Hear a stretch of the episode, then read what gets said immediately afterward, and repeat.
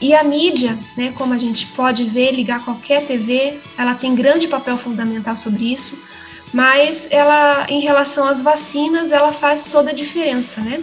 É ela que coloca esse medo da população. Na época da febre amarela, é, a gente via documentários na TV de pessoas brigando na fila com medo de ficar sem a vacina. Então veja o ponto que as pessoas chegaram. Falta de informação e informação errada chegando às pessoas. Se a gente pegar a febre amarela, apenas 5 a 10% vão desenvolver a forma maligna. Então, cria-se esse terror, né? Se a pessoa chegar, se chegar a contato com o vírus, que ela vai morrer, não é verdade, né? Depende da imunidade da pessoa, né? Como a gente falou, depende de muitos fatores, não é assim. Não é a vacina que vai salvar ela. É a sua imunidade que vai salvar ela, não a vacina.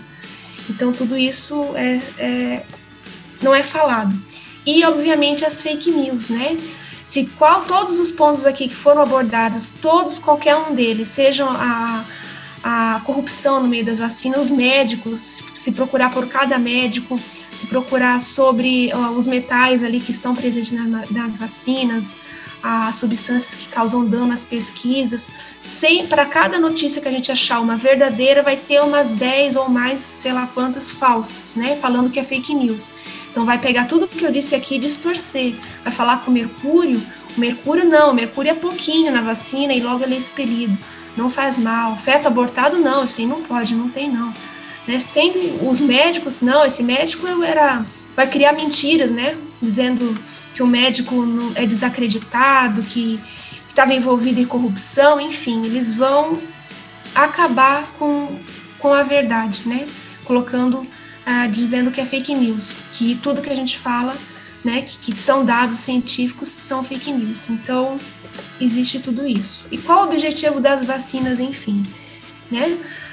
Então, a, a, humanidade, a gente sabe que os recursos naturais estão se acabando, né? E existe aí os grandes oligarquias mundiais que já sabem disso, então elas querem realmente é, exterminar as pessoas, né?